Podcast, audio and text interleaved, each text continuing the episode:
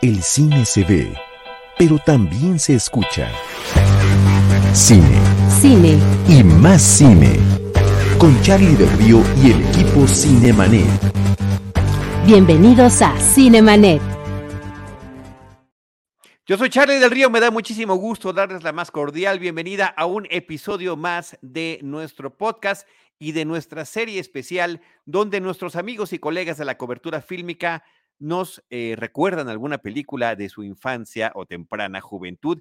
En los controles está Beto Rosales en la producción de este episodio y me da muchísimo gusto darle la más cordial bienvenida a Cinemanet a Gerardo Gil Ballesteros. Estimado Gerardo, muy buenas noches, buenos días o buenas tardes para quienes nos escuchen en algún otro momento. ¿Cómo estás?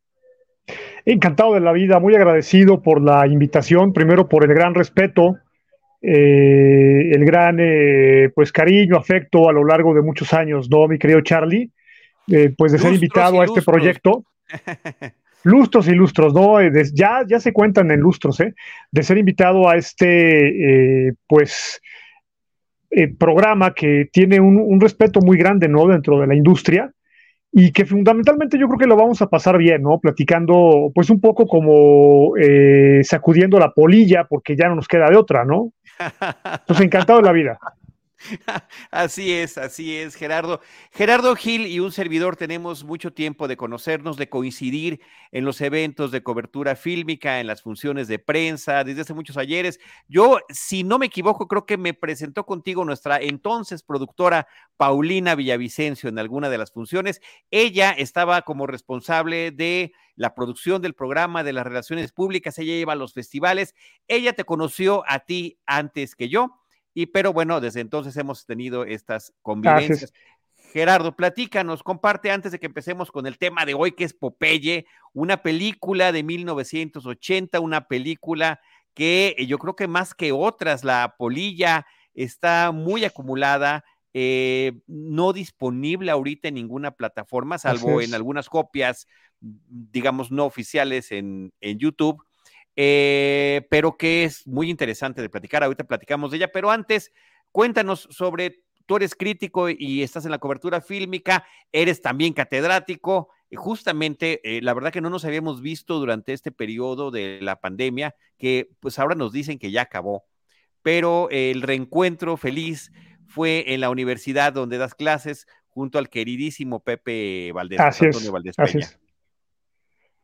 Pues sí, eh, platicando brevemente, es que uno se siente como Troy McClure, ¿no? Cuando, cuando Posiblemente me recuerden por programas como Moviola. Exactamente. venga, venga, venga. Pues mira, yo eh, mi trabajo, eh, que lo amo profundamente, lo divido en, de dos maneras, ¿no? Por supuesto, soy principalmente soy periodista y soy un periodista que hace crítica de cine, pero me coincido como un periodista que está en la parte opinativa del cine, ¿no? De la, de la cultura. Si a esto se le puede poner, digamos, de repente el adjetivo de crítico, pues vale, soy crítico, pero eh, principalmente soy un periodista. Y también soy docente, soy maestro universitario, las dos cosas las amo profundamente. Eh, doy clases, por supuesto, en el SEC, la Escuela de Cine y Televisión, donde Toño Valdés, José Antonio Valdés es el director de carrera de cine y televisión. Y doy clases también en la, en la Intercontinental. He dado clases en la ENA, también en antropología. Y me gusta mucho porque yo creo que tenemos un poco la responsabilidad de ir formando a las nuevas generaciones y la academia y la cátedra ha cambiado mucho. Ya no es el catedrático que pontifica. Uno resulta como una guía en muchos sentidos y sobre todo para algunas carreras, sobre todo cultural. Y parece lugar común, pero todos los días uno aprende todos los días a uno se le toca un poco el corazón y, todos los días sale también a veces mm, un poco tocado, sentido. Es una actividad muy, eh, muy emocional, ¿no? Pues, por supuesto, además de, del esfuerzo que uno hace. Espero. Muy demandante, muy demandante. Muy demandante, intelectual, sí, es muy demandante. Sí, no, cada clase uno, eh, es lo que le decía el otro día a los chavos, o sea, hay un esfuerzo intelectual y, necesita uno que lo ayuden, que, te hagan girar la ardilla de repente, ¿no? Yo les decía a los chicos, pues finalmente yo soy locutor y puedo hablar tres horas, ¿no? pero no se trata de eso, se trata de que ustedes motiven como de repente a la clase. Y en la parte de la crítica, yo creo que es un ejercicio fundamental, intelectual, para cualquier disciplina artística, para cualquier creador. Es importante de repente también alimentarse, ¿no? De la parte de la, de la crítica. Ha habido grandes creadores que empezaron como críticos y que continuaron con la crítica, ¿no? Bueno, ya para no ponernos este, académicos. Truffaut, ¿no? El mismo eh, gente como Carlos Fuentes, que empezaron también, escribían críticas al principio, Monsiváis. Entonces es muy rico todo esto. Y el chiste es eh, disfrutar lo que haces. Yo sí te puedo decir que nunca he hecho nada en mi vida que no me guste. Eso sí, tiene un costo, ¿sabes? Sí tiene un costo, pero nunca he hecho nada en mi vida que, bueno, pagar impuestos. es un eh, daño colateral de cualquier actividad económicamente productiva. Pero bueno, eh, eh, qué padre eso, que muchas felicidades por tu docencia. Acaba de pasar además el Día del Maestro, así que felicidades por ello, para ti, para Pepe. Tuve la oportunidad de participar allí en una charla sobre Star Wars eh, con maravillosa plática muy bonita y sabes que también les felicito por la calidad y el estilo que tienen los alumnos que ustedes llevan, muy participativos, muy involucrados. Eh, estuvo muy padre la sesión de preguntas y respuestas al final. A uno le ha tocado dar charlas en diferentes lugares, ya ves que parece que, que uno habló a las, a las sillas, a las butacas, al espacio o solamente para la persona que estaba al lado, ¿no? En aquella ocasión sí las manitas se levantaban, reaccionaban, muy padre estuvo, así que... Sí, pues, son, estudiantes. También, por eso. Estudiantes de cine que les gusta el cine, que les gusta ver cine, lo cual uno agradece. Así debe de ser, así debe de ser. Pero platícanos también, antes de entrar en la materia de Popeye, sobre eh, tus actividades justamente mediáticas. Eh, de hecho, tu, propia, eh, tu propio arroba en, Twitter, por ejemplo, es La Moviola, ¿no? Que es tu programa. Sí. Sí, tengo un programa de radio. En, bueno, se llama ahora la estación Radio Cañón, lo que se conocía hasta hace poco como ABC Radio. Y durante muchos años como ABC Radio. Sí, muchos años. Estamos en toda la República y la verdad es que a mí me gusta muchísimo la radio. O sea, yo la mayor parte de mi carrera la he hecho en radio. Pero el programa estuvo un tiempo, mi querido Charlie, bueno, bastantes años en, el dial, ¿no? Y de repente pues se terminó el programa. Y hace relativamente poco tiempo eh, tuve la invitación de parte de mi productor, Milton, que seguramente va a ver este programa y le mando un abrazo muy grande este, pues me invitó a hacerlo otra vez. Y vale, pues decidimos hacer de nueva cuenta la, moviola. Le he hecho algunos cambios, ¿no? Eh, uno de ellos, por ejemplo, es también que estoy llevando a algunos de mis alumnos, a los que yo vea que tienen ganas y todo, a que conduzcan, que se metan, ¿no? De como de lleno en este mundo de los medios de comunicación, pero básicamente pues es una revista radiofónica de crítica, de comentarios relacionados con el mundo del cine, ahora de las series.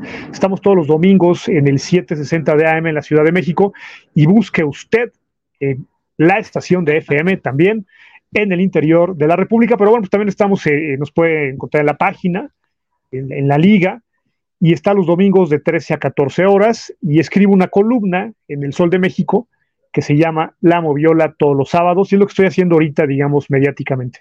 Estoy de vez en cuando en el programa del querido Rolando Martínez, eh, con una sección que se llama Cinéfilos, también allá andamos decolados. No, pues estupendo. Y, bueno, y eso es lo que hay ahorita, ¿no? Pero ha sido una trayectoria, insisto, de muchísimos años eh, y que hemos estado compartiendo por allí. Pero qué gusto que estés por acá con nosotros. Eh, cuando he hecho esa invitación a los colegas, hay algunos que me responden inmediato ante la propuesta. La propuesta es, recordar alguna película de la infancia o de la temprana adolescencia que te haya impactado y que además de platicar la anécdota de por qué te impactó en aquellos momentos, cuando uno es particularmente sensible e impresionable, ¿cómo la ve uno también ya desde la perspectiva profesional de ahorita? Te platico y comparto con nuestro público que algunos de los colegas inmediatamente responden a bote pronto esta película. Tal cual. Nunca hemos dicho, y eso sí, también hago la aclaración, no es la película favorita de, que además como cinéfilos es muy difícil. O sea, tenemos muchas películas favoritas dependiendo del momento histórico de nuestras vidas, la verdad. Eh, y, son listas que pueden ir cambiando. Por eso es alguna que te recuerde, alguna que te haya impactado y, y, otros dicen, no, déjame, lo pienso, te llamo después, este, tengo que consultarlo con la almohada, etcétera, etcétera, ¿no? Eh, Gerardo Gil fue de los que inmediatamente dijo, ya, sí, sí, y Popeye.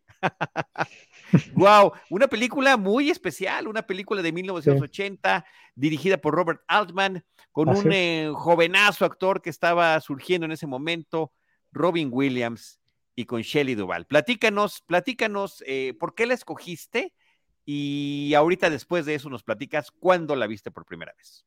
Claro. Mira, eh, yo creo que es una película incomprendida. La escogí porque, ¿te acuerdas de Ratatouille?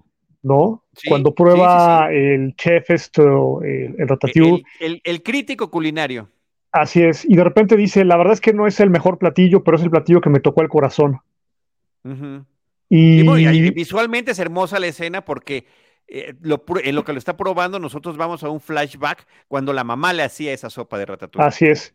Pues justo recuerdo que esa fue la, y un poco eh, respondo a la, segunda pregunta, eh, es la primera película que recuerdo haber visto en el cine y justo recuerdo que me la llevó a ver este, pues mi mamá, ¿no? Esa es la primera, esa es la, primera vez que recuerdo haber ido al cine. Muy pequeño, muy pequeño, muy chiquitito. O sea, de las primeras memorias. Exacto. ¿Y qué te pareció en aquel momento? ¿Que ya veías la caricatura de Popeye? ¿Tú sabías a qué personaje te estabas enfrentando? Sí, sí, sí lo conocía. Este, soy chaborruco, no soy tan grande. Probablemente fue hasta en un restreno.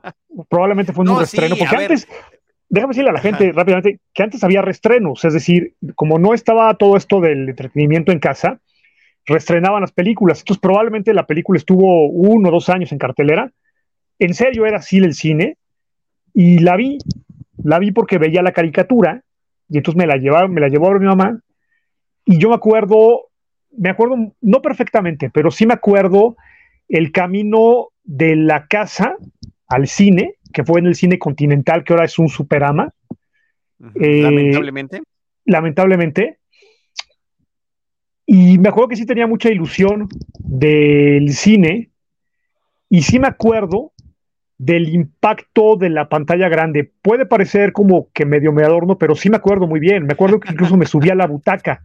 Me subí a la butaca porque, porque me acuerdo de los cartelones en el cine ahorita que están en la pantalla la ilusión que me causaban. O sea, no solo es la película, sino es el impacto cinematográfico que lo recuerdo muy bien. Eh, el ver a Robin Williams como Popeye, eh, el ver todo ese sonido que hay en el cine.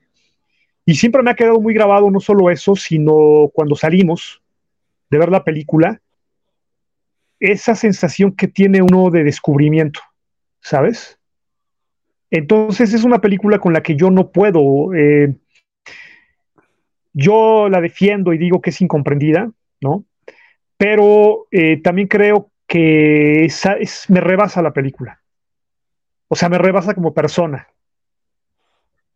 Me acuerdo de momentos de la película. Me acuerdo de momentos de la película que me causaron mucha ilusión. Cuando Popeye le pega al pulpo, me acuerdo perfectamente la emoción que me causó eso. Me acuerdo de las canciones que no fueron particularmente exitosas, habría que decirlo. La película es de Robert Altman, un director que posteriormente se volvió, se volvió muy importante. Él ya venía trabajando en televisión, ya tenía, ya había dirigido MASH, para aquel entonces, MASH que se termina convirtiendo, está el éxito de la película MASH, que termina convirtiéndose en una serie televisiva exitosísima, que tuvo muchísimas temporadas. Eh, eh, era una serie que se ubicaba durante la guerra de Corea y, y la transmisión de MASH duró más, muchos más años que la, que la guerra de Corea misma, lo cual me da mucho gusto que haya sido así. Eh, pero bueno, digamos que él tuvo sus altibajos. No fue uno de sus éxitos, le, costó trabajo recuperarse después de. Eh, para, para Alman fue el. Alman era el pulpo en esta metáfora. La película le dio ese golpe y tardó en, en, reacomodarse, pero bueno, cuando regresa finalmente lo hace con todo, ¿no? Y nos trae un montón de películas. Con todo que son, que son importantísimas, ¿no? Como la mal llamada Vidas Cruzadas.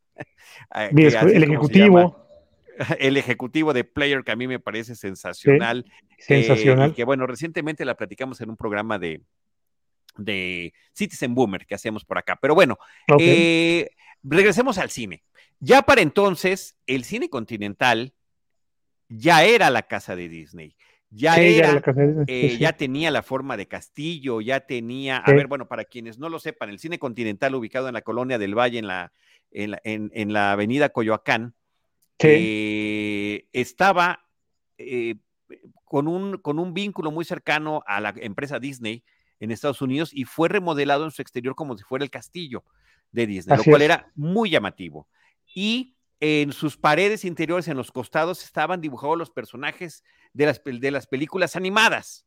Eh, entonces, el, cine, esta fotografía, por ejemplo, es de antes de que fuera convertido en la casa de Disney. Hay muy pocas fotografías, gracias Beto Rosales por la imagen, pero esa es la esquina, ahí en, pues cerca de y y, Avenida Coyoacán, eh, que, e, e, era un, el, cine era protagónico.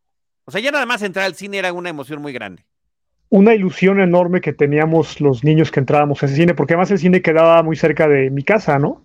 Entonces nos íbamos caminando y me acuerdo, ¿te acuerdas que los niños antes en el cine, especialmente de repente en el Continental, se ponían a jugar enfrente de la pantalla? Claro, sí, se ponían a correr en los pasillos y entonces era todo un espectáculo porque los niños jugaban en los pasillos. A mí nunca me dejaron, ¿eh?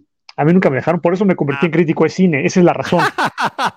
Pero jugaban los niños en el pasillo y luego ya cuando se apagaban las luces, los niños corrían a la butaca con sus padres.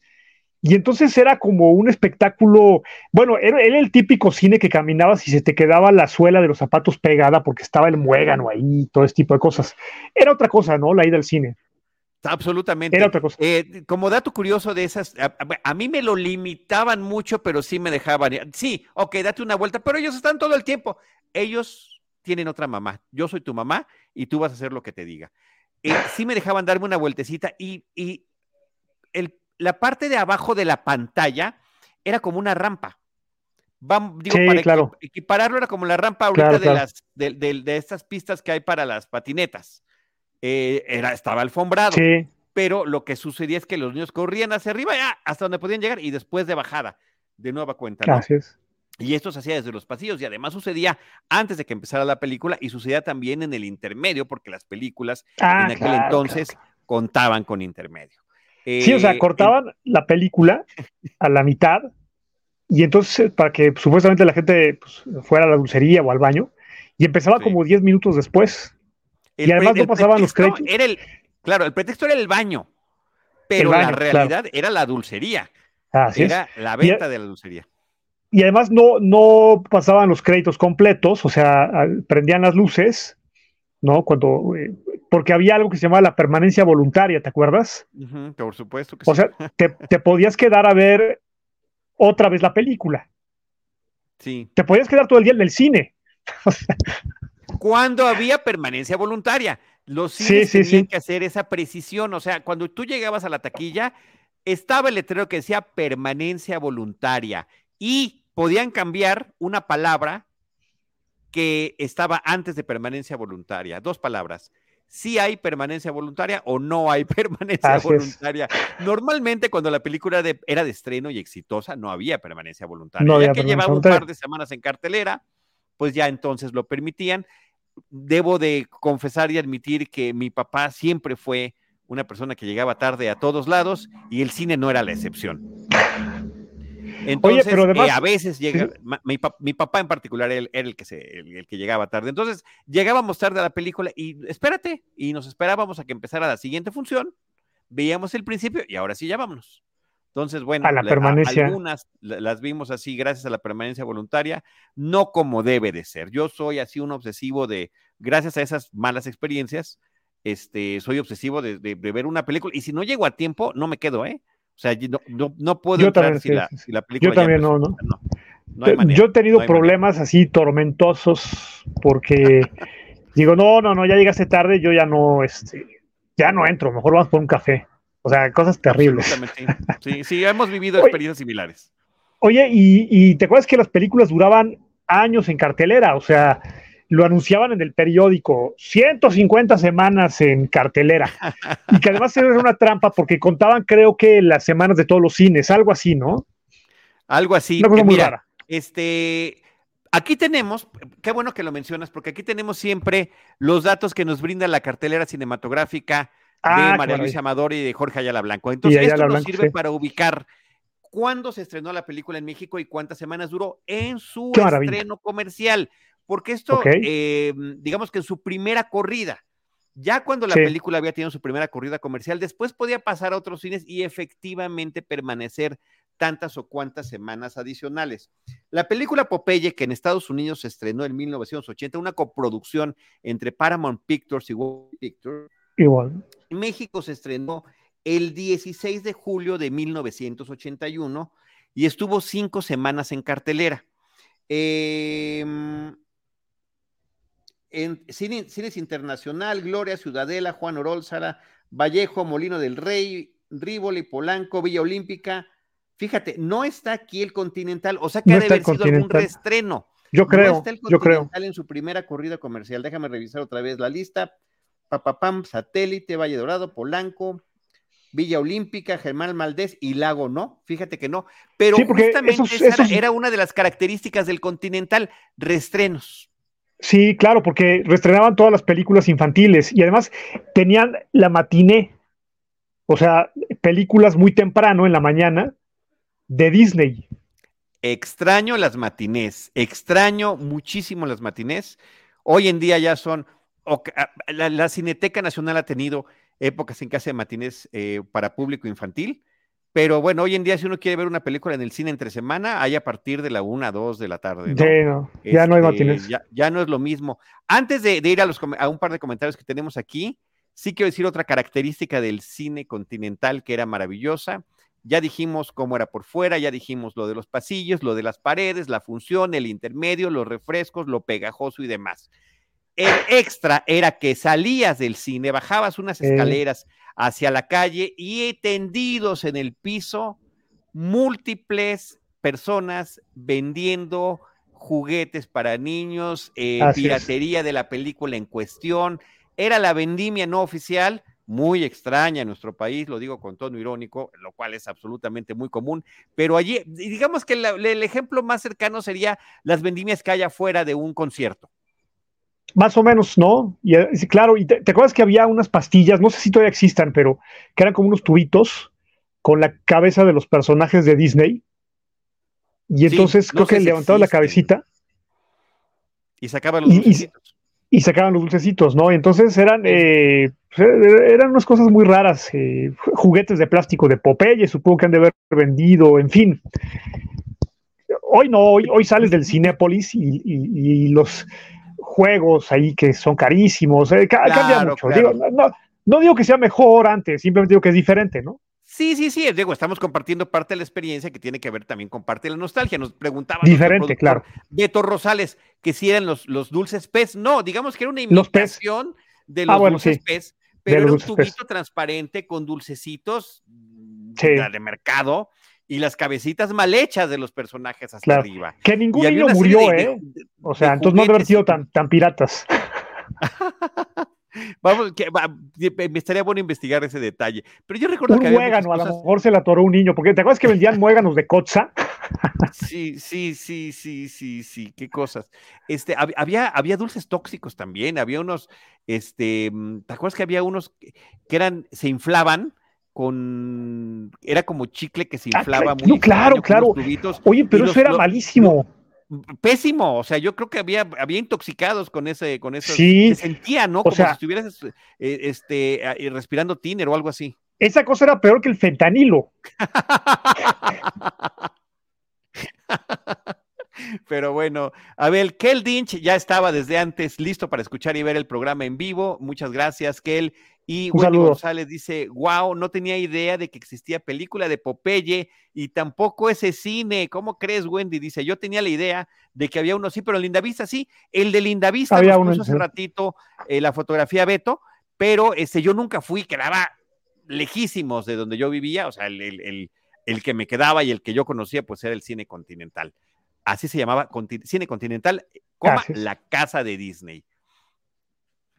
Así lo conocíamos los niños, ¿no? Como la casa de Disney. Efectivamente, así es como estuvo. Pero bueno, ya nos platicaste, ya vimos entonces, ya estamos aquí descubriendo poco a poco, gracias a esta cartela cinematográfica, que entonces no fue en el estreno en el 81 cuando la Ah, viste. ¿sí? Ha de No, haber no sido- el- digo, pudo haber sido ese mismo año posteriormente, pero vaya, no fue en este arranque de corrida eh, normal. Así Cinco semanas son buenas, tampoco son, son extraordinarias, pero hay películas que duran una o dos semanas, ¿no? Cinco semanas en aquellos tiempos, en 1981 me parece que fue una, una buena corrida comercial. Y ahora sí, hablar de las características de esta película. Popeye, producida por el mismísimo y legendario Robert Evans, eh, Sí. dirigida por quien se convertiría en un, cineasta tan importante como, como Robert Altman, y con un actor que estaba en sus pininos, un stand-up comedian eh, increíble para la eh, pa- pa- para estar interpretando diferentes personajes, diferentes voces, un genio de la improvisación como ningún otro, una habilidad eh, con el habla increíble y tenía un programa ya en aquel entonces que era muy exitoso. Mork and Mindy, Mork en el Mork planeta. Orc, le decían en Exacto. México. Aquí en México era Mork del planeta Orc y el famoso Nano Nano que tenía. Eh, mm, curioso, ahorita vamos a hacer otra referencia que, que tiene que ver con otro actor que también tuvo un programa de extraterrestre que aparece en esta misma película. Este, pero bueno, le estaban pensando. Y Shelley Duval, que pues ese año había estrenado un par de películas, Popeye y El Resplandor, de sus eh, legendarias y, y- y costosísimas en términos personales eh, eh, encuentros con Kubrick, ¿no? De la exigencia que le tenía en particular. Pues mira, eh, claro, yo creo que esta película un poco es heredera del boom que vino con Superman, ¿no? Eh, me parece que Superman es un parteaguas junto con Star Wars, ¿no? Como se platicaba en, en- en la plática en, en la universidad. Es un Sí. parteaguas en la forma en cómo se eh, empezó a comercializar el cine, es decir, el cine como un fenómeno que va más allá de la mera película. El cine de- basado en cómics o en superhéroes, hasta antes de Superman, era, eran películas de cliffhanger, películas de segundo nivel. Superman, y bueno, Star Wars obviamente es un, es un poco lo que va cambiando esta manera de ver ese cine. O sea, Superman sí le da como otra visión a las posibilidades de este tema y que se convirtió en género propio, ¿no? Y se convierte en género por méritos, pero no era así antes. Y a raíz de esto llega Popeye. Sí había expectativa con relación a la película, porque si bien es cierto no es la producción sub- como Superman, sí es una producción bien hecha, ¿no? Bueno, ahorita lo discutimos. Sí, bueno, espérame, en términos Eh, de, de- de escenografía y locación, que se creó todo este eh, pueblo de Safe Haven en Malta, en Sí. la República de Malta, eh, Sí. estuvo también construido el set que Sí. a la fecha sigue en pie y es una atracción turística, Así es. la villa así de. Popeye en Malta. O sea, nada más para que se den una idea del nivel de producción que le metieron a la película. Así es, usted puede consultar, o sea, puede, puede ir al pueblo de Popeye, porque supuestamente es un pueblo horrible, espantoso, y entonces lo construyeron. Eh, un poco siguiendo con la eh, idea de Superman, quisieron contratar para el papel de Popeye a un primer actor que era Dustin Hoffman. Pero Dustin Hoffman ya estaba a otro nivel. Y de plano dijo, yo no voy a hacer este ridículo. Aunque tal vez 10 años después, 10 años después, yo creo, 9 años después, acabaría siendo Dick Tracy. Y, y- Que y- también- y acabaría siendo Mumbles, el que justamente el que Sí. está eh, hablando de la misma manera que Popeye y que fue también un tremendo fracaso de taquilla. Fracaso impresionante. Fíjate qué curioso, porque tanto Popeye como Dick Tracy, cuando hacen las películas, realmente los dos personajes ya están medianamente rebasados en los términos de consumo de cómic. Tal vez Popeye menos que Dick Tracy, porque estaba actualizado con las caricaturas, pero Dick Tracy ya estaba completamente rebasado, ¿no? Y bueno, Warren Beatty yo creo que ya fue de sus últimos éxitos, eh, pero el caso es que le habían ofrecido el papel a, a Dustin Hoffman y Dustin Hoffman dijo, no, gracias, yo ya estoy a otro nivel, o sea, yo ya he caminado por los pasillos del Oscar, ¿saben? Esto no es para mí. Y lo acaba haciendo Robin Williams, que sí era conocido a nivel mundial, pero hay que decirle sobre todo al público joven, ¿no? Que antes el actor que hacía televisión no tenía el nivel de estrella que hoy tiene. Hoy los grandes actores pueden hacer Netflix, Prime y Disney, ¿no? Y lo que sea. Pero antes el, el actor estadounidense de televisión sí era una estrella, pero era una estrella de otro nivel y entonces veían como con cierto asco a la tele. Y pues se jalan a Robin Williams, que era una estrella de segundo nivel, para el papel de Popeye. Y fíjate que era una época en la que Robin Williams, este, como bien lo mencionas, estaba creciendo mucho, pero también estaba en un momento muy difícil de su vida. Era justo el momento, eh, el inicio de los 80, cuando empieza a inundar la cocaína el mundo del espectáculo estadounidense y cuando está con Belushi, cuando está en estas grandes parrandas y que tienen mucho que ver con la pulsión creativa que estos artistas tenían y que de manera muy temprana les da una gran lección.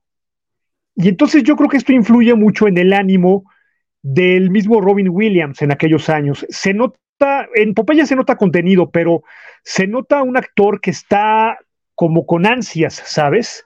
de llegar a la cúspide en medio de toda esta vorágine que comenzaba de los años, de los años 80. Poco tiempo después, bueno, vendría la tragedia de, John Belushi, ¿no?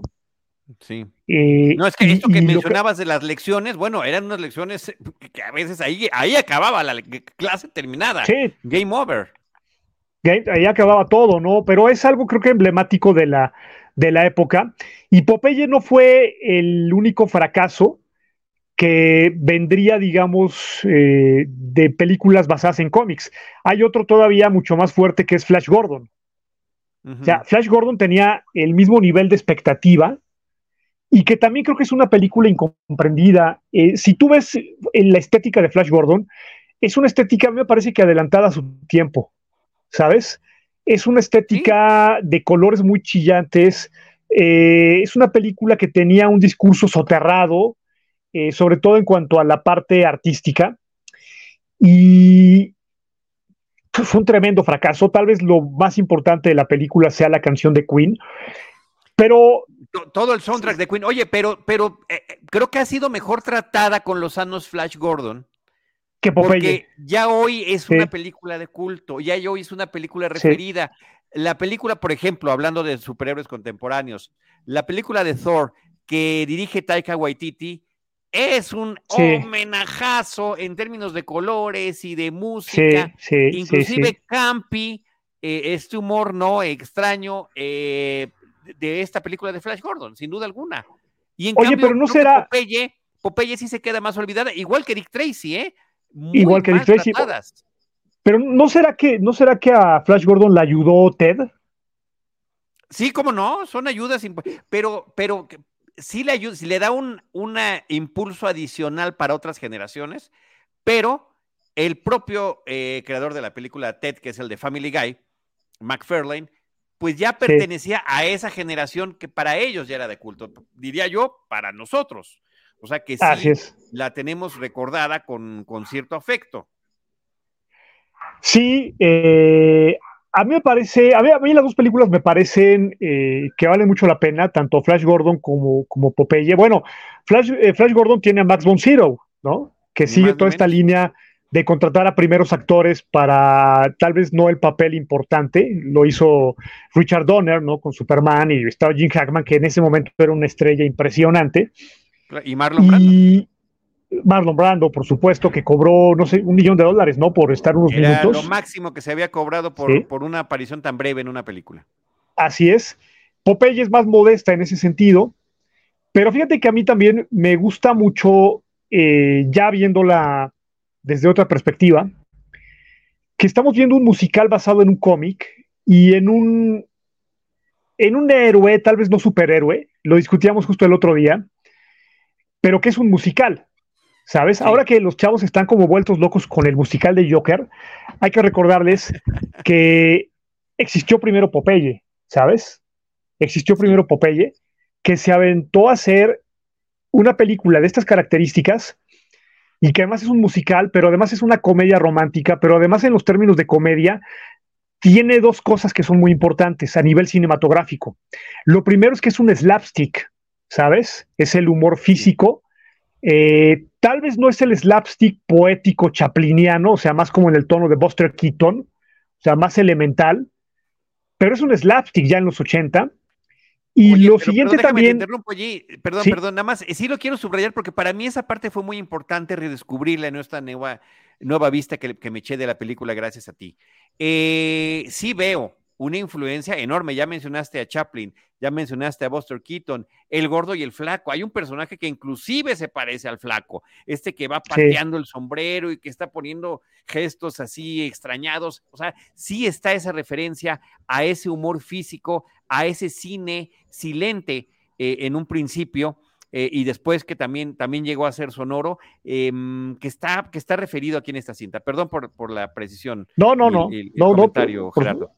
No, no, no, está, está perfecto. Sí, claro, eh, la escena, la parte de las escaleras de, la canción de Sweet Haven, bueno, pues está Buster Keaton con lo de las escaleras, o sea, está todo esto, Buster Keaton y también este Harold Lloyd, ¿no? Está todo esto presente. Eh, me parece, por ejemplo, de una precisión cinematográfica, el número de Everything is Food eh, es, es poético. A mí me parece muy bien filmada esa escena con un humor de un slapstick muy fino, ¿sabes? Porque no es lo mismo, eso se lo estoy robando a Armando Casas, una vez se lo, escuché, estábamos dando una conferencia al señor Armando Casas y un servidor, y una vez le escuché algo muy bueno, es que yo no puedo eh, fusilarme las cosas, tengo que citar. No, no, está como debe de ser, abre comillas. Entonces él decía, o sea, no es, no, es lo, eh, no es lo mismo Capulina que Blake Edwards. y es cierto. O sea, tú de repente ves el, el slapstick de Popeye y está muy bien hecho, ¿sabes? Es, son coreografías muy bien hechas. Y otra cosa que me gustaría destacar es que la película también eh, sí está siguiendo un género que ya parece entonces no era nada popular, pero que sí fue muy famoso en los años 30, tal vez la primera mitad de los 40, que son las películas de comedia en el mar. ¿No? Que se hicieron algunas al grado de ya poderse convertir en un género.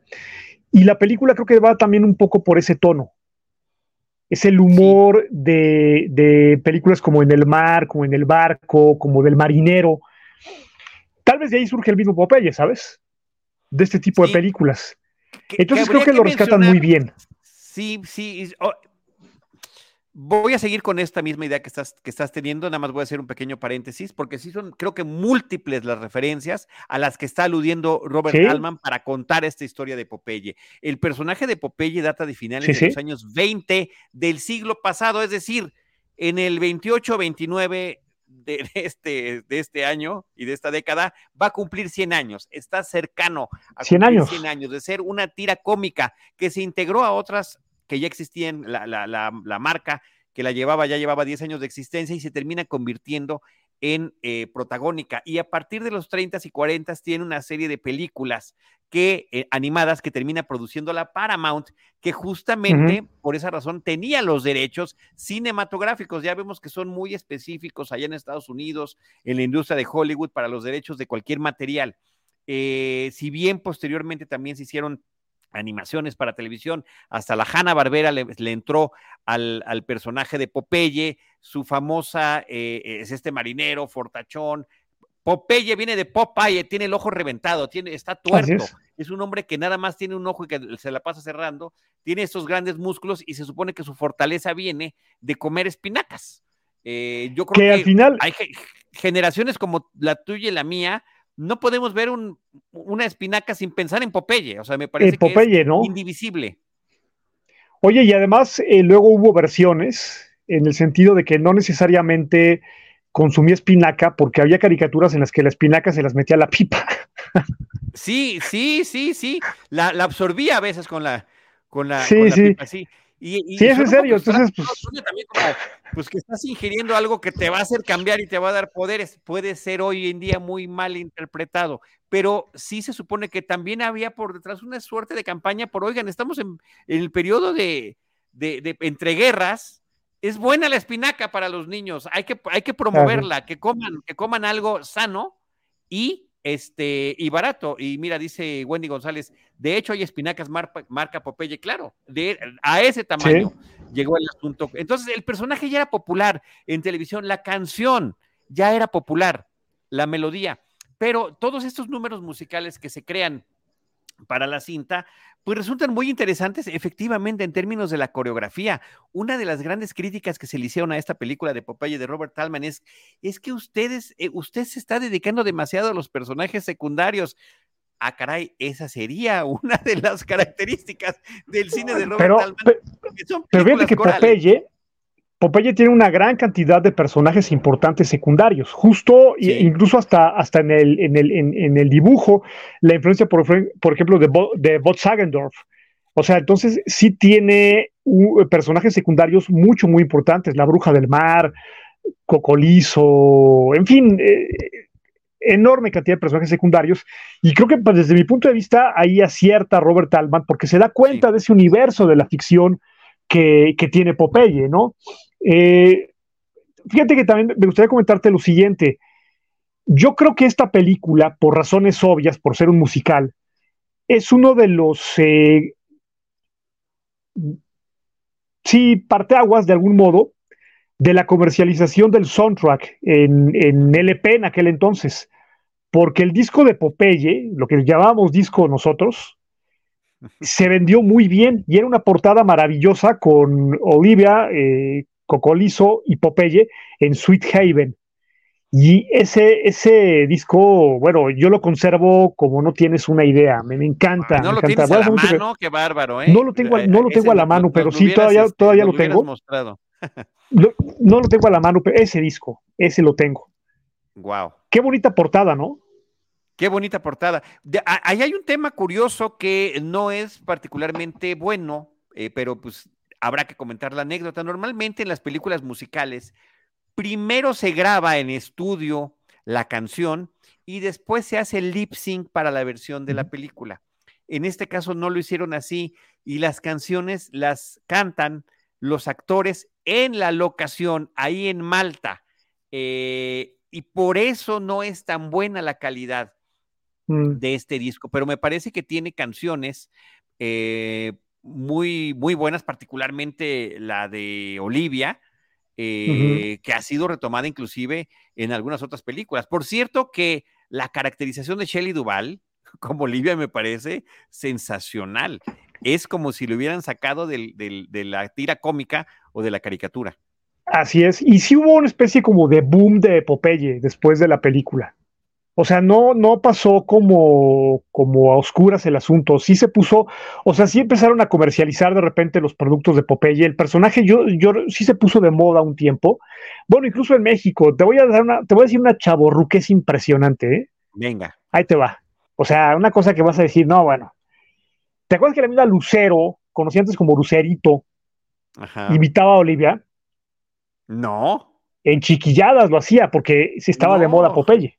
Bueno, y, pues y, espérame, y Brutus era este Alex Intec. Alex Intec, exactamente. Brutus era Alex Intec. Entonces sí se puso como de moda el asunto. sí, es cierto. Oye, ya vámonos a inscribir. ¿Qué, es eso? No hagas esas cosas. Vámonos ya al asilo Mundet. vamos por nuestra, nuestra, este, eh, tarjeta del bienestar ya. Sí, ya, ya, ya, ya estamos próximos a recibirla. Wow.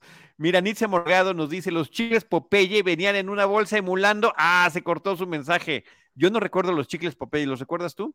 Yo sí los recuerdo, sí, sí los recuerdo los chicles Popeye, ¿Pero qué venía? ¿Cómo era la bolsa? Porque dice que la bolsa imitaba, pues a lo mejor la pipa será, no sé qué será.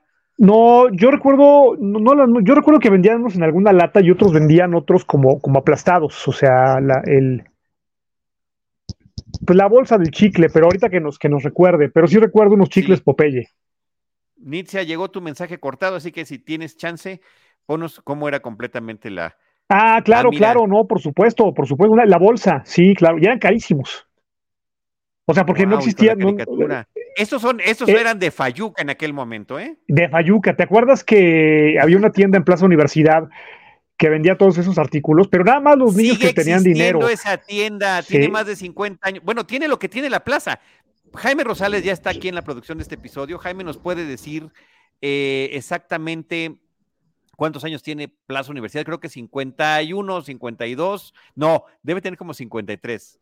Este, a ver si ahorita nos, nos da ese dato el buen Jaime. Bueno, esos chicles eran carísimos.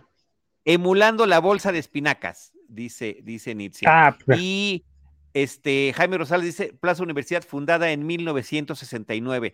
A ver, la tienda que dices es la que está en la salida hacia Suburbia del lado derecho. Sí, eh, la tienda que yo digo se llamaba en aquel entonces la Popping Fox. Mm, 54 años, dice Jaime que tiene. A ver, a ver, eh, es otra tienda. y nada más los niños ah. que tenían mucho dinero podían ir allá. Sí. Bueno, es que la que yo digo que sigue existiendo y que yo entré y platicé, oye, ¿desde cuándo es esta tienda? Desde que abrió la plaza. ¿Y quién la llevaba? Mis papás y ahora la llevo yo. Es donde están grandes juguetes de películas que debe ser esa, debe ser más, difíciles de, más difíciles de conseguir y que este, eran, siempre han sido muy caros. Este, debe, ser seguramente esa, esa, los muñecos de Star Wars por ahí, de repente uno que otro decías, bueno, me daré un lujo de comprarme tal o cual muñeco que no podías conseguir más que de esa manera, ¿no? O con alguna familiar que viajara a Estados Unidos. Sí, debe ser esa tienda, seguramente. Yo eh, solo me meto a ver la tienda porque. Exacto. nosotros la vemos como museo. Exactamente. Mira, dice Nietzsche que esos chicles de Popeye que emulaban la bolsa de espinaca, su mamá se los compraba en el cine y los vendían en Summers o en su mesa. Con la precisión al final que dice creo. Ah, pues el, el LP de Popeye yo lo compré en un Summers. Bueno, no yo, mis papás me lo compraron en un Sambors. ¿No? Wow.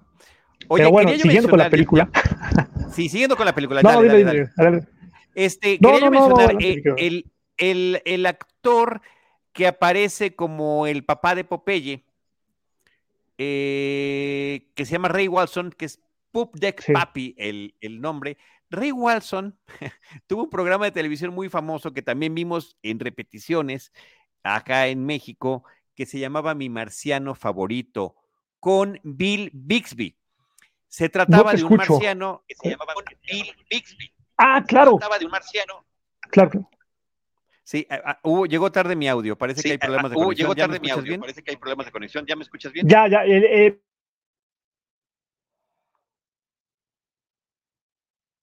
de Hulk no se llamaba mi marciano favorito.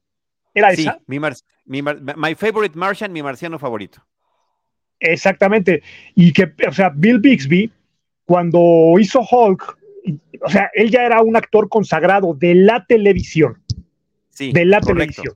Correcto. Y ya había hecho un par de series importantes. Una de ellas, Mi Marciano Favorito, y otra creo que se llamaba Los Ilusionistas, algo así. Pero ya era un actor muy conocido, en el ámbito de la televisión y por supuesto de ahí sale el papá de Popeye, porque además la película sí es una historia muy tierna.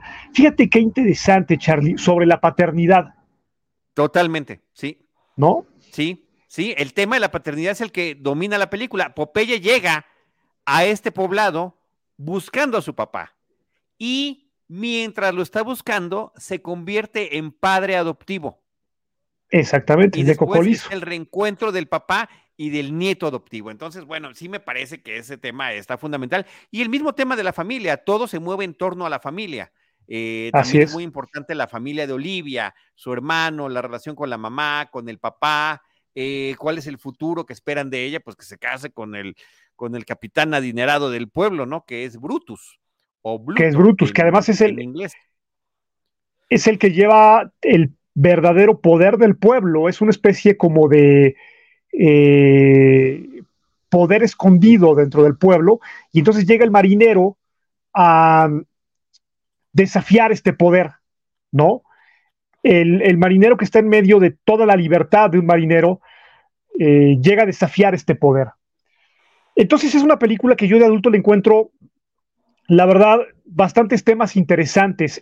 Creo incluso que estamos viendo una película muy en el tono del cine de los años 40, ¿sabes? Con ese ritmo, más allá del slapstick que comentamos, y tal vez la gente ya parece entonces se sintió un poco agobiada, pero tiene algunos temas mucho, muy interesantes. El marinero que desafía el poder, el asunto de la paternidad, el, el tema de la comedia eh, romántica, el mismo personaje de Olivia, y el tema de la libertad, que finalmente Popeye antepone su libertad, ¿te das cuenta? Sí, o sea, y, y, la del pueblo, eh, ¿qué tal el festejo del pueblo cuando accidentalmente termina mandando a Donald Moffat, al actor Donald Moffat, que es el, el hombre que se encarga de cobrar los impuestos, al agua? O sea, el pueblo comienza a festejar esa libertad porque hay una presión constante. Ah, te reíste, hay un impuesto por reírte, hay un impuesto por consumir, hay un impuesto por llegar, hay un impuesto por poner aquí tu lanchita, etcétera, etcétera. Sí, porque además es un pueblo que está, eh, eh, se ha corrompido, ¿sabes? Es un pueblo que se le nota que tiene corrupción adentro. Cuando están con lo de las hamburguesas y todo, en, lo de Everything is Food. Entonces, eh, hay cosas de la, de la película que a mí me parece que si bien no son profundas, sí tienen su lecturita. Sí, no, muy del tono del director. O sea, es una película con mucha intención. Es una película con muchos referentes, es una película muy ambiciosa y posiblemente ahí pudiera radicar eh, también el, el, motivo de cierto fracaso en su momento de crítica. Eh, la otra referencia que se suma a la del slapstick sería justamente el de la caricatura animada. Estos momentos en el que el personaje de Popeye gira y hace un hoyo que, que llega hasta su propia lancha. Hay varios bueno, el mismo golpe que mencionabas tú hace ratito al pulpo. Eh, podrían estar en, este, e, en, este orden, ¿no? Donde se trataba efectivamente, que otras películas lo hicieron con mucho más éxito, ¿no? Mi pobre angelito, tan solo menos de 10 años después, me parece que lo hace muy bien. O inclusive, pues una de las primeras películas de los hermanos Cohen, que es Educando Arizona, ¿no? Donde las situaciones que son prácticamente de caricatura de Warner Brothers, pues las podemos ver eh, con live action, podríamos decir, para usar en los términos contemporáneos de hablar de estas cosas. Sí, porque fíjate que Popeye eh, también dentro de lo que es la ficción, ¿no? Tiene un universo de la ficción dentro de la ficción.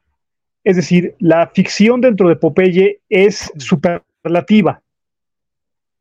En Superman no lo vemos así, o sea, en Superman vemos una película muy formal. Digo, es un tipo que viene de Krypton y ya sabes, ¿no? Pero eh, es mucho más formal el universo que, que se maneja a algo superlativo que tiene Popeye. O sea, es otro universo en los movimientos, en el humor, en, el mismo trazo de los personajes.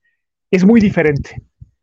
Y a mí eso me gustó, desde luego no la razonaba así en aquel entonces, pero yo creo que sí percibes como que hay algo cercano a, la caricatura, eh, hay un tono exagerado. Ve la, ve la cara de Shelley Duval, o sea, hay algo, por fortuna, exagerado en el tono de los actores, ¿no?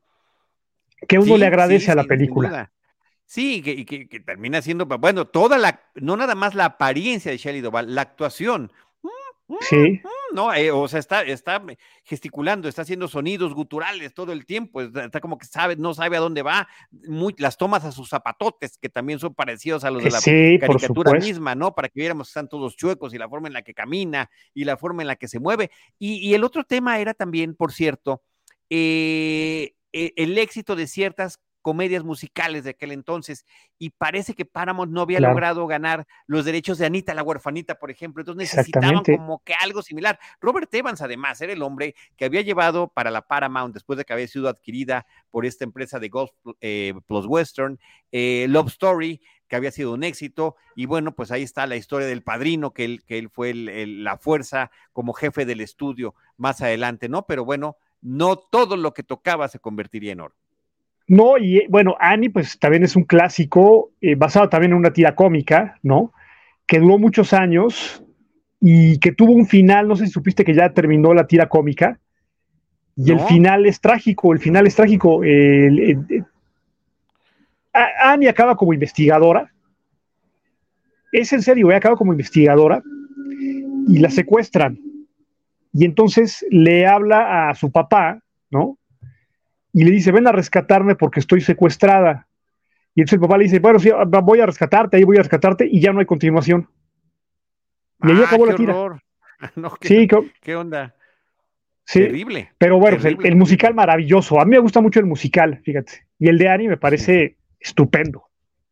Pues era una también de las, digamos, de las referencias que hay y del entorno de producción que había en aquel entonces de lo que se estaba persiguiendo con esta película. Bueno, a lo que iba con lo de Ray Walston, que había hecho mi marciano favorito, pues es la curiosa eh, eh, analogía, o sea, Ray Walston fue mi marciano favorito, que era este marciano que había llegado a la Tierra y accidentalmente termina viviendo con un humano, y es una comedia, y Robin Williams era Mork del planeta Ork, de Mork and Mindy viviendo con esta chica. Es decir, ambos programas son antecedentes de Alf, por ejemplo. Eh, Totalmente. Donde se, toma, donde se toma este tema de la presencia alienígena a través del humor y a través de la convivencia eh, diaria con, este, con una familia estadounidense o con una pareja estadounidense. Y que hay como una especie de aire, eh, tal vez sin sobreinterpretarlas, y sobre todo en Alf, hay como un aire eh, de estilo como liberal demócrata, ¿no? Porque Alf no deja de ser como el extranjero, que finalmente sí adopta a la familia de clase media, seguramente demócratas, y lo protegen. Entonces, yo creo que tenía también su lectura Alf eh, en su momento. Todos, eh, las tres, las tres este, series son el Illegal Alien, son el, inmigrante eh, sin papeles, indocumentado, que tiene que estar protegido. y además abusivo, que... eso, eso me parece desternillante, ¿no? O sea, porque Alf, Alf eh, explotaba al trabajador social, al burócrata que era Willy, y me acuerdo que en un episodio le dice, están cenando, le dice el burócrata este. O sea, una cosa, una cosa tremenda, ¿no? O sea, más abusivo. Así es. Oye, y en el caso de Mork, de Robin Williams, que tenía estas charlas eh, con, la gente de su planeta, donde interpretaba lo que había vivido y cómo lo había experimentado, ¿no? Era, era esta visión eh, desde fuera de cómo funcionaba la humanidad. Y de alguna manera, pues más o menos pasaba algo similar con mi marciano favorito, con Ray Walston y Bill Bixby. Así es. Y que Robin Williams, o sea, esta película no lo catapultó, digamos, al estrellato. A la fama sí, pero no al estrellato. Y tardaría pues varios años ¿eh? en, alcanzar como el nivel de, este, o sea, el estatus que tuvo Robin Williams. Probablemente la segunda película importante fue Moscú en Nueva York. Moscú en Nueva York, unos añitos después, eh, cuatro años después, nada más ni nada menos. Así es. Y luego ya vendría la Sociedad de los Poetas Muertos, que ese sí ya es como el boom para, para Robin Williams, ¿no? O sea, la, película que realmente lo catapulta. Pero no, esta película no lo convierte en una estrella. Sí, y después vendría eh, Good Morning Vietnam, eh, en fin, o sea, una ah, carrera sensacional, una carrera sensacional. Despertares, bueno, eh, ya sabemos esta, esta trayectoria tan increíble que tuvo Robin Williams y quienes tengan oportunidad de encontrar por allí en YouTube hay muchos de sus especiales de stand-up, son magníficos. también quería yo mencionar el tema de su participación musical. Creo que esta es una de las primeras veces que él participaba en una película eh, cantando. Volvería a suceder con su personaje del genio de Aladino en la película de, de, Disney, de este renacimiento de Disney a principios de la década de los noventas. Sucedería también con otra película que se llama Ferngully, con Happy Feet. O sea, eh, increíble que estos hayan sido sus pininos en esa una de tantas facetas del gran Robin Williams en el cine y la televisión. Así es, y justo Robert Altman, yo creo que fue uno de los pocos directores que lo contuvo, ¿no? Porque él era un actor que, en escena eh, prácticamente eh, se, explotaba, ¿no? Y, en Popeye no, en Popeye está bastante medido, es decir, está bastante controlado de parte de, del director. Yo creo que es de las pocas películas en las que eh, no creo que haya improvisado mucho, ¿sabes? No, creo que se sujetó a... Sí. Y, a lo mejor demasiado contenido, ¿eh? también podría yo decirlo ya viéndolo. O sea, me extrañó verlo tan contenido en esta película. Sí, sí, no sé, yo no, yo no podría decir si se sintió cómodo o no se sintió cómodo. A mí me parece que es un muy buen Popeye, pero eh, no es como el Robin Williams que, el público, digamos, puede de repente estar, eh, estar acostumbrado a ver. O sea, sí es, sí es Robin Williams, pero no es ese al que la mayor parte del público está acostumbrado a explotar en escena, ¿no? Muy bien. Oye, eh, pues nada más mencionar también eh, la música de Harry Nilsson, que es el que crea estos temas musicales. Harry Nilsson, entre otras cosas, también llegó a trabajar en sus pininos con un señor que se llamaba Randy Newman. Así que, bueno, allí está también esa, esa referencia. No sé si tengas algún dato final para esta charla, querido Gerardo. Pues no, eh, nada más únicamente comentar que dentro de este boom de Popeye, yo creo que tanto Popeye como Flash Gordon fueron como las películas que enterraron lo que se percibía ya como, como una serie de películas de, basadas en cómics. Lo enterraron durante muchos años, probablemente hasta Batman, la de Tim Burton. Mm, tal vez un... No, sí, yo creo que hasta Batman, hasta Batman de Tim Burton. Esta película y Flash Gordon enterraron esta, esta moda a nivel de superproducción de filmes de, de superhéroes. Se hizo personajes basados en cómics, ¿no? En cómics, en cómics, exactamente. Sí, en, tiras para, cómicas y demás. Para la televisión se hicieron algunas cosas. Hay por ahí una película horrenda de Archie, de los 80, 90, ah, en el que aparecen ya como aparecen ya como adultos. Eh, y no, no, no, no hay como nada más. Porque estas películas les fue muy mal. Yo creo que eh, tal vez estaban como adelantadas para su época y, la gente no, no, las aceptó, no las aceptó muy bien, ¿sabes? Em, estaba tratando de acordarme si Rocketeer, la del 91, con Timothy Dalton, no sé si te acuerdas. Sí, por supuesto que sí. Está basada en un cómic, pero no estoy seguro. Creo que sí, con Jennifer Connelly también la película, ¿no? Sí, exactamente, ¿no? Eh, sí pero no, no fue, o sea, superproducción no fue, era una producción bastante respetable, pero no fue una superproducción. Y bueno, pues tendrían que pasar tal vez 10 años y luego otros 10 años hasta X-Men y luego ya, ya llega pues el boom de Marvel, ¿no? Claro, mira, ahí está, ahí el cómic, ahí está el cómic de Rocketeer que nos pone Jaime Rosales. Así es. Perfecto. Un saludo a Jaime. Sí, ahorita, ahorita lo saludamos. No te vayas en cuanto acabe la, transmisión. Para aquí me quedo, aquí me quedo. Óyeme, Gerardo, pues muchísimas gracias. Qué honor, qué gusto, qué, qué padre charla, qué buenos recuerdos. Em, arroba la moviola para quien quiera seguir a Gerardo. Ya, ya, platicamos de su columna en El Sol de México, de su programa en 760 de AM, en FM del interior de la República y, por supuesto, en redes sociales. Mira, dice Wendy González, a mí me encantaba ver a Robin Williams en Papá por Siempre. Eh, siempre muy versátil. Eh, uno de sus clásicos, ¿no?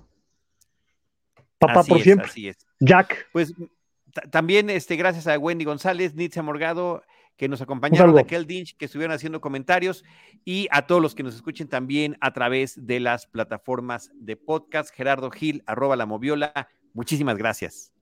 Al contrario, muchísimas gracias a ti por la enorme generosidad de tu invitación. Siempre es un placer y muy sabroso platicar contigo. Le ha pasado muy bien, sacudimos la polilla y pues nada, aquí andamos. Gracias, al contrario, gracias a ti.